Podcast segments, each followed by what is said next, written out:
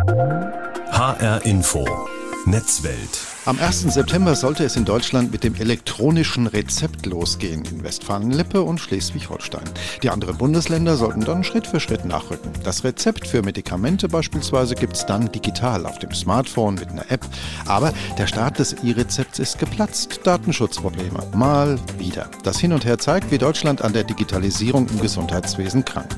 Die Abläufe zäh, die Prozesse gähnend langsam und immer wieder stolpern die Akteure über Datenschutzpannen und Datenlecks.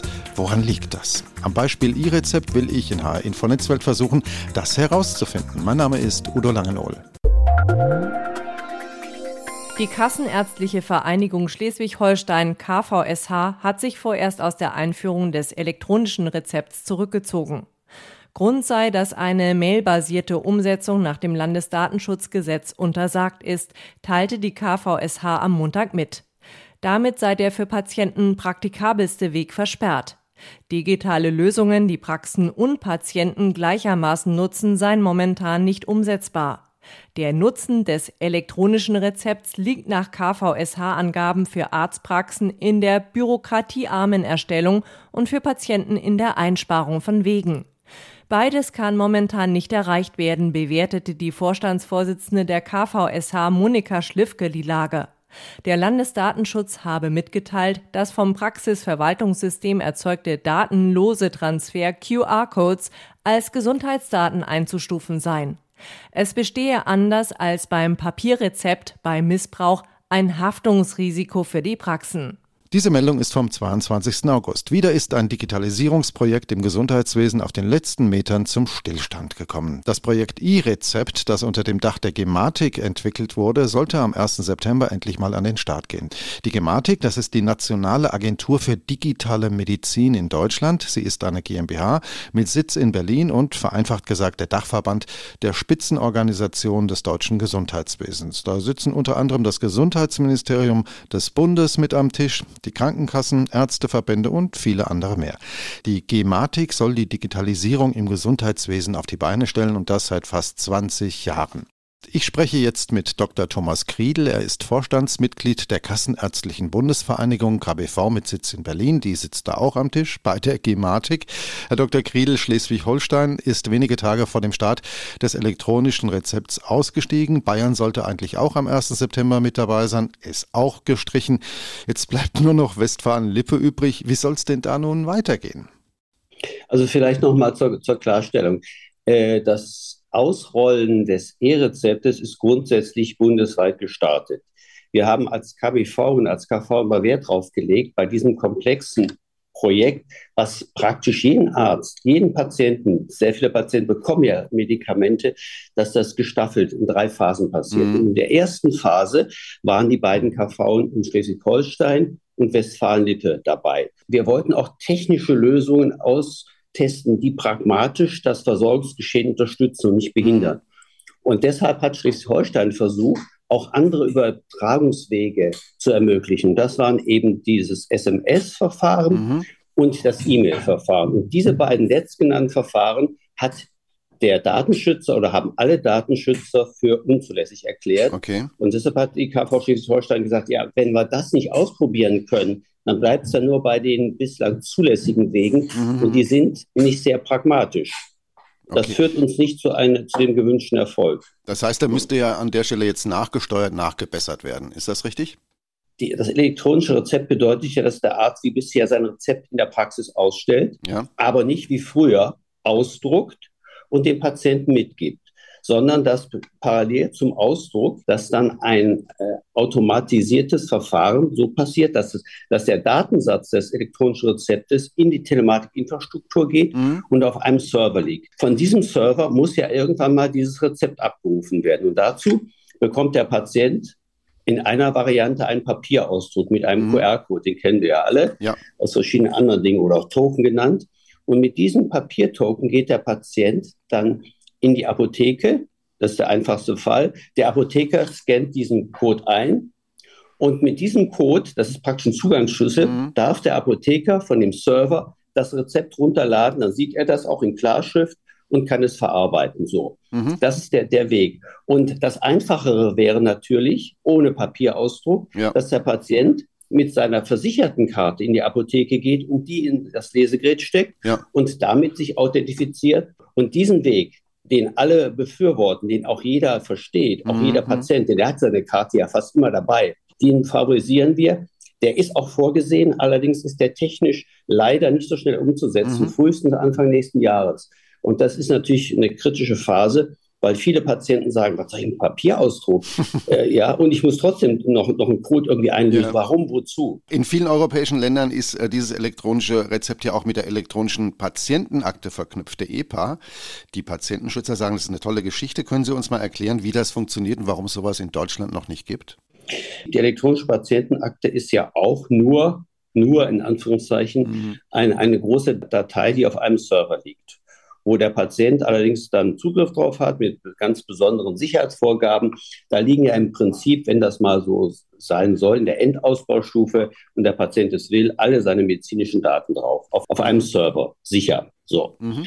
Und da könnte man natürlich genauso auch seine Verordnungen reinspielen ja. äh, auf diesen Server. Und dann würde man natürlich beides verknüpfen. Das heißt, die Zugangsmechanismen, die Sicherheitsmechanismen, die Authentifizierung, die ich brauche, um meine, in meine EPA zu schauen, kann ich auch nutzen, in der Apotheke dann dem Apotheker zu geben, aber nicht nur fürs Rezept mhm. und dass der damit mit diesen Daten auch das Rezept runterladen kann. Das wäre eine Variante.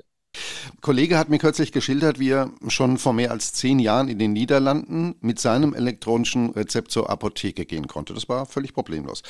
Das funktioniert auch längst in mehr als 15 anderen europäischen Staaten. Warum sind wir in Deutschland da so spät dran? Warum hängen wir da so hinterher? Dahinter steckt, glaube ich, ein, etwas grundsätzliches anderes Verständnis von Digitalisierung und, und Datenschutz. Mhm. Äh, mir hat mal ein Jurist erklärt, unsere deutschen Datenschutzgesetze sind primär darauf ausgerichtet, uns als Bürger vor dem Zugriff des Staates zu schützen. Mhm. Da haben andere Länder eine ganz andere Philosophie. Und wenn man das allerdings unterstellt, dass das richtig ist, dann sind natürlich alle Gesetze immer bei uns in Deutschland darauf abzuklopfen, ob ein Dritter, in dem Fall sogar der Staat oder auch äh, andere Firmen, meine Daten, und die sind ja im Gesundheitswesen besonders sensibel, abgreifen kann. Und deshalb wird alles daraufhin abgeklopft. Und mhm. ein zweiter Punkt ist, was wir auf jeden Fall in Deutschland tun müssen, weil wir höhere, teilweise, teilweise höhere Datenschutzanforderungen haben und auch Datensicherheitsanforderungen haben, dass wir beispielsweise in, in der Telematikinfrastruktur auf spezielle proprietäre Lösung gesetzt haben. Das ja. heißt konkret, den, den Connector, wie wir ihn in Deutschland nutzen, gibt es nach meinem Kenntnisstand nirgendwo auf der Welt. Der wird auch nirgendwo eingesetzt, mhm. weil der zu teuer, zu sperrig ist, eine eigene technische Infrastruktur braucht. Das haben sie in anderen Ländern nicht. Die gehen viel stärker mit am Markt verfügbaren Daten um und auch äh, Technik um. Ja. Und die wird eben dann adaptiert, soweit es geht, auf deren Sicherheitsbelange. Und der dritte Weg ist, dass wir in der Digitalisierung versuchen, analoge Prozesse zu elektrifizieren. Hm. Ich kann jetzt nur für uns sprechen, ob es im Ausland auch so passiert. Und teilweise aus, aufgrund von zeitlichen Vorgaben durchs Gesetz fehlt uns allen die Zeit zu überlegen, ob man vielleicht Digitalisierung ja. anders nutzen muss, dass man auch die Organisationsprozesse anders macht und nicht einfach das, das bisherige Formular zu überlegt, wie man das elektrifizieren kann. Ich bin das bewusst so. Ja. Ich glaube, dass man dann Teil des digitalen Potenzials verschenkt. Ähm, Im Gesundheitssektor, da sind wir uns, glaube ich, einig, herrscht ja so ein bisschen Goldgräberstimmung im Moment diese großen Firmen, die Sie auch schon erwähnt haben, mit Apple, diese Big Data, IT-Konzerne sind dabei, sich äh, im Geschäftsbereich Gesundheitspolitik breiter aufzustellen. Erst kürzlich hat sich Amazon die Poliklinikenkette One Medical unter den Nagel gerissen, liegt gar nicht lange zurück. Der virtuelle Pflegedienst von Amazon, Amazon Care, steht hier in Deutschland in den Startlöchern. Dann haben wir noch die Online-Apotheke Amazon Pharmacy. Die warten ja, teilweise auch nur auf das E-Rezept und andere Digitalisierungsprodukte. Verlieren verlieren wir so ein bisschen den Anschluss, Herr Dr. Kriel, weil wir so weit hinten dran sind und kann es uns passieren, dass wir da ein bisschen unter die Räder dieser Big Data Konzerne geraten? Ja, das ist ja gerade das, das Ziel, das zu verhindern. Ähm, das hat ja auch der äh, ehemalige Bundesgesundheitsminister mhm. Spahn immer wieder vorgehalten. Wenn wir uns nicht selbst bewegen, wenn wir nicht schneller werden, er hat ja Gesetze ge gemacht, die, die ständig mit, mit Terminen verbunden waren, dann kommen wir unter die, die Räder, die mhm. Sie gerade beschrieben haben. Das wollen wir nicht, sondern wir wollen unser eigenes Gesundheitssystem, auch Daten äh, modellieren. Das geht aber nicht völlig abgekoppelt. Und wenn wir nicht schnell genug sind, passiert das, was Sie sagen. Es hat sich sowieso eine, ich will nicht sagen Parallelwelt, eine Welt von, von Daten entwickelt, wo Patienten auch bereit sind, äh, Apps zu nutzen von diesen Big Playern mhm. und auch bereit sind, Daten reinzugeben. Wenn denn der Datenschutz sagt ja letztlich nur, es, kein Dritter darf in meine Daten reingreifen, wenn ich nicht zustimme. Was ich mit meinen Daten mache, ist meine Sache ich sage mal so scherzhaft, ich dürfte ja meine medizinischen Daten, wie damals Luther auch an die Schlosskirche anheften. Das würde man heute elektronisch ganz anders machen. Ja. Aber das ist ja so. Ich kann mit meinen Daten machen, was ich will. Hm. Aber ein Dritter, der Staat, die Krankenkasse, wer auch immer, der darf da nicht reingucken. So. Hm. Insofern haben wir so eine gewisse Parallelwelt. Im privaten, ich nenne es mal im privaten Bereich, äh, ist man bereit, wenn, wenn der Nutzen einer App oder einer digitalen hm. Anwendung dieser Big Player mir nützlich und wichtig erscheint, dann gebe ich meine Daten dahin. Und während wir ja hier im, äh, im gesetzgeberischen Bereich in der Gesundheits-, in der sozialen Krankenversicherung mhm. sagen wir ja, du musst das alles machen und wir ja. müssen für jeden Patienten etwas zur Verfügung stellen. Und da haben wir natürlich höhere Maßstäbe und das finde ich auch richtig als das, was der Patient selbst für sich entscheiden kann.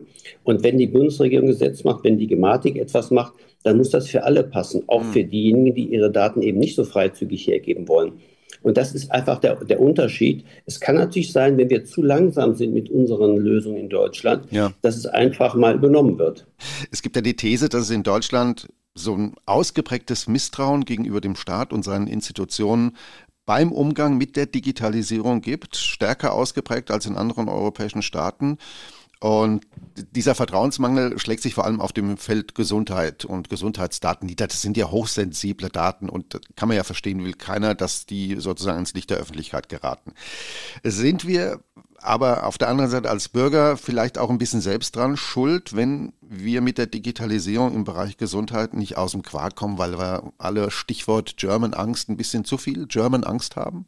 Ja, das kann man zum Teil sagen. Ich erinnere nochmal an dieses, dieses Verfassungsgerichtsurteil informationelle Selbstbestimmung. Fast jeder oder 90 Prozent der, der Deutschen sind ja in, in, der gesetzlichen Krankenversicherung.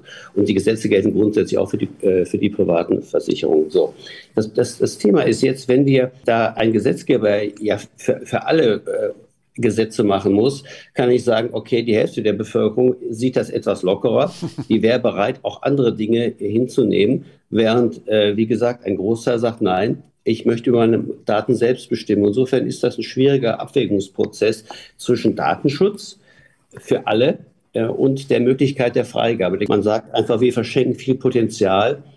Und das ist ja nicht im Gesundheitswesen. Ich habe vor kurzem wieder mal meinen, meinen Ausweis beantragen müssen da fragt man sich auch, geht das nicht anders? Und es ist eben so, äh, man muss auch eine gewisse Bereitschaft haben, sich darauf einzulassen. Da haben Sie völlig recht. Es gibt dann Updates, die Sie einspielen müssen. Wenn Sie nicht einspielen müssen, dann haben Sie das Risiko, irgendwann mal Sicherheitslücken zu haben. Ja. Das ist etwas. Und man fragt sich natürlich auch als Patient, ja, lieber Herr Doktor, lieber Herr, Herr Minister, ich habe jetzt ungefähr 30 Jahre meine, meine Medikamente bekommen mit einem mhm. Papierrezept. Hat hervorragend geklappt. Ich konnte das Rezept dann mal meinem Ehemann meinem, äh, oder Frau weitergeben. Die konnte mhm. mir das Rezept einlösen, weil ich nicht konnte, krank war oder gerade keine Zeit hatte.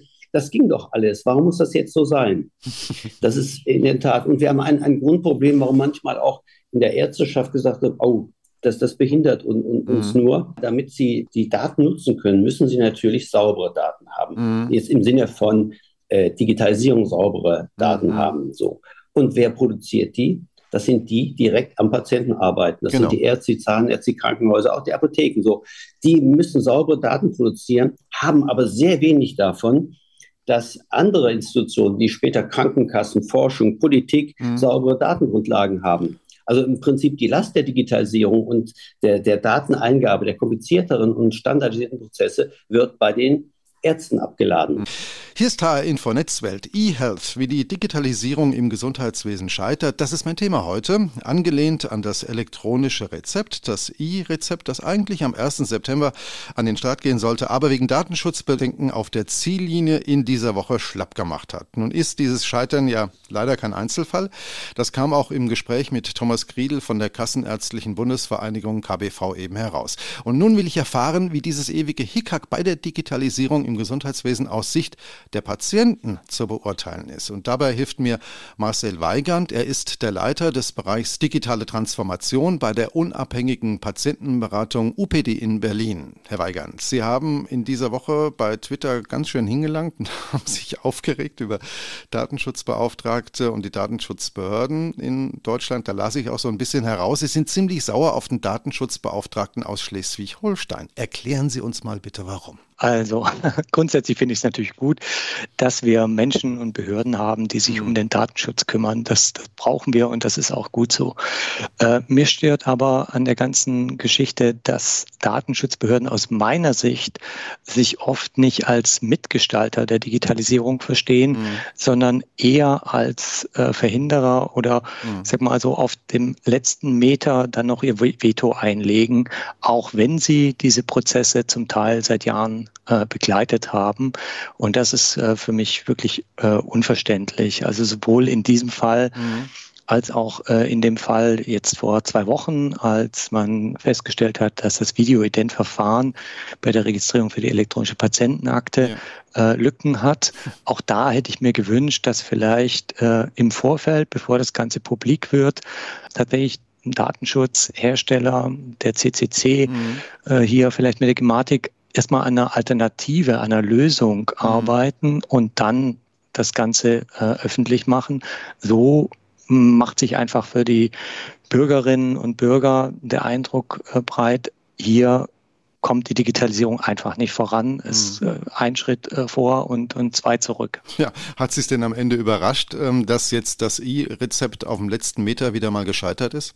Also ich würde sagen, es ist nicht gescheitert. Also das geht, glaube ich, ein bisschen zu weit. Ich mhm. habe heute gesehen, dass ähm, die KV Westfalen-Lippe, was ja neben Schleswig-Holstein die äh, zweite KV-Region ist, in der ab 1. September dann in der Breite das Rollout des E-Rezepts stattfinden soll, ja. dass sich äh, diese KV ähm, nicht losgesagt hat von dem Rollout. Also die bleiben dabei. Okay. Aber sie haben eine Bedingung gestellt, die ich übrigens auch vor zwei Monaten in einem Interview mit der pharmazeutischen Zeitung mal eingebracht habe, nämlich warum wählen wir eigentlich nicht den einfachsten Weg für das mhm. E-Rezept, für das Einlösen des E-Rezepts. So machen es übrigens auch andere Länder, in denen es seit vielen, vielen Jahren im Einsatz ist, mhm. nämlich es einfach mit der Gesundheitskarte in der Apotheke einzulösen. Dann ja. brauche ich keinen Papierausdruck, der viermal größer ist als der bisherige Papierausdruck. Und ich brauche auch keine App, die allein schon in ihrer Anmeldung für viele zu komplex ist. Hm. Also das kann ich gut nachvollziehen, dass hier äh, das Ganze konditioniert wird seitens der KV Westfalen-Lippe und äh, bin auch froh, dass die sich jetzt nicht losgesagt haben vom Start und hm. vom Rollout. Wäre denn so etwas technisch noch möglich, jetzt sozusagen auf den letzten Drücker das äh, umzuheben auf die digitale Gesundheitskarte oder ist das illusorisch? Also die Gematik hat ja bereits an dieser Lösung gearbeitet und mhm.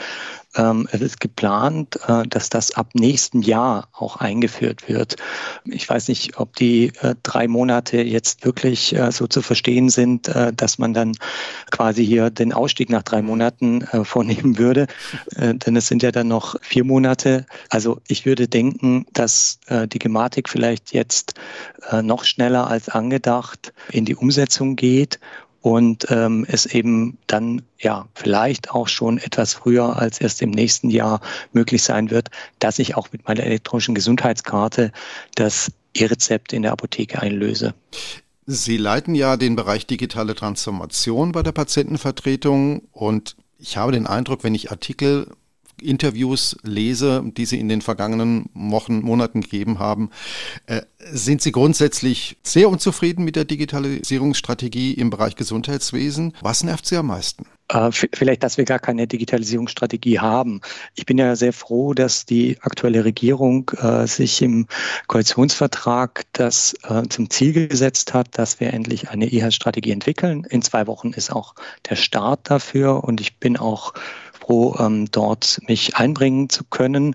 Ich glaube, dass es ganz wichtig ist, dass wir mhm. ähm, sowas wie eine Digitalisierungsstrategie haben, die aber keine blumige, äh, schöne Beschreibung ist, die nichts mit der Realität zu tun hat, sondern wirklich auch eine mit konkreten Versorgungszielen, hinter der sich dann auch Heilberufe und auch patientenversicherte Bürgerinnen äh, versammeln können. Ich glaube, dass in den letzten Jahren tatsächlich sowas wie die Klammer, eine greifbare Erklärung, warum machen wir eigentlich Digitalisierung? die fehlt, glaube ich, sehr vielen, die nicht als Experten in diesem Bereich unterwegs sind. Und das würde, glaube ich, sehr viel Akzeptanz schaffen, auch in der Bevölkerung. Ich erhoffe mir, dass zukünftig äh, tatsächlich sowas wie eine Art Anwenderforum mhm. auch in der Gematik, dort wo also letzten Endes auch die äh, Vorgaben gemacht werden, die Spezifikationen gemacht werden äh, für die digitalen Anwendungen, dass dort ähm, eine Art Anwenderforum, das besetzt ist aus wirklich Heilberufen ja. aus der Praxis, nicht Funktionäre, Heilberufe mhm. aus der Praxis, aus Kliniken, aus Praxen, aus Therapiezentren, mhm. dass die dort zusammen mit Bürgerinnen, Versicherten zukünftig das Maß aller Dinge sind, wenn es darum geht, die Nutzersicht, die Nutzerbedarfe einzubinden. Ich glaube, dann würden wir auch jetzt ganz woanders stehen mhm. und äh, nicht vor zum Teil doch etwas sperrigen äh, Anwendung und ja einer Gesamttelematikinfrastruktur, die es ja so in anderen Ländern nicht gibt, mhm. sondern in einer wirklich etwas nutzerfreundlicheren äh, digitalisierten Versorgung. Also haben wir ein Akzeptanzproblem oder ist es vielleicht auch um, so ein bisschen was? ich nehme jetzt mal die Binse ins Wort, die berühmte äh, German Angst, die deutsche Angst vor Technologie und allem, was technisch und digital ist, die uns da so ein bisschen Knüppel in den Weg schmeißt? Ja, ich glaube, ich glaube, wir haben ein Akzeptanzproblem. Also dieses grundsätzliche Veränderungsbereitschaft ist in Deutschland natürlich ein Problem. Mhm. Und wenn wir sprechen hier über das Gesundheitswesen, aber äh, wenn ich mir die Berliner Verwaltung angucke, dann äh, sieht es dort ja beispielsweise nicht anders aus. Da kann ich ja im Grunde genommen nach wie vor eigentlich nichts äh, digital äh, machen. Ja. Und wir haben im Gesundheitswesen das gleiche Akzeptanzproblem wie an anderer Stelle, vielleicht mhm. noch ein bisschen mehr, weil es hier natürlich auch um den Schutz von Gesundheitsdaten geht, der ja zu Recht vielen auch sehr, sehr wichtig ist. Nur ich glaube, dass man hier durch Aufklärung, äh, durch bessere Schulung auch gerade für, für Heilberufe ja. weiterkommen würde und hier auch viel der Akzeptanz schaffen könnte, die wir derzeit nicht haben. Nun gibt es, Herr Weigand, äh, Kritiker der Digitalisierung, die sagen, wir öffnen mit dieser durchgreifenden Digitalisierung im Gesundheitswesen, sofern sie denn jemals kommt, das Tor für Big Data, für diese großen Megaplayer wie, wie Amazon, wie Google und andere die sich ja jetzt schon auf dem Gesundheitssektor breit machen, die wittern da viel Geld und viel Daten. Wir sind jetzt schon viel zu abhängig, äh, sagen manche, und lese ich auch bisweilen. Was sagen Sie denn denen? Naja, denen sage ich, dass wir mit dem, was wir als Alternative versuchen aufzubauen, mhm. natürlich etwas anbieten, das, ich sag mal, die Daten deutlich besser schützt, als es äh, die Großkonzerne wie Amazon oder Google machen. Wir haben in Deutschland diese Telematikinfrastruktur, die gilt ja schon als sehr, sehr sicher, auch mhm. im Vergleich zu, zu anderen äh, Ländern. Die Leute, die, die das kritisieren, die müssen sich eigentlich dafür stark machen, dass wir eine gute Alternative hier in Deutschland zustande bringen. Mhm und nicht quasi die, die Entwicklung, die wir haben, die vielleicht holprig ist, aber die wir, die wir jetzt aufgebaut haben, viele Jahre lang äh, torpedieren.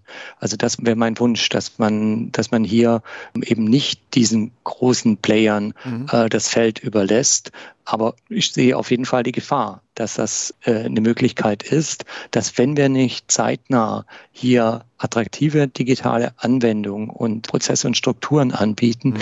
dann werden natürlich andere in diesen Markt reingehen und dann werden wir wahrscheinlich ganz andere Diskussionen über den Datenschutz haben als aktuell zum E-Rezept in Schleswig-Holstein.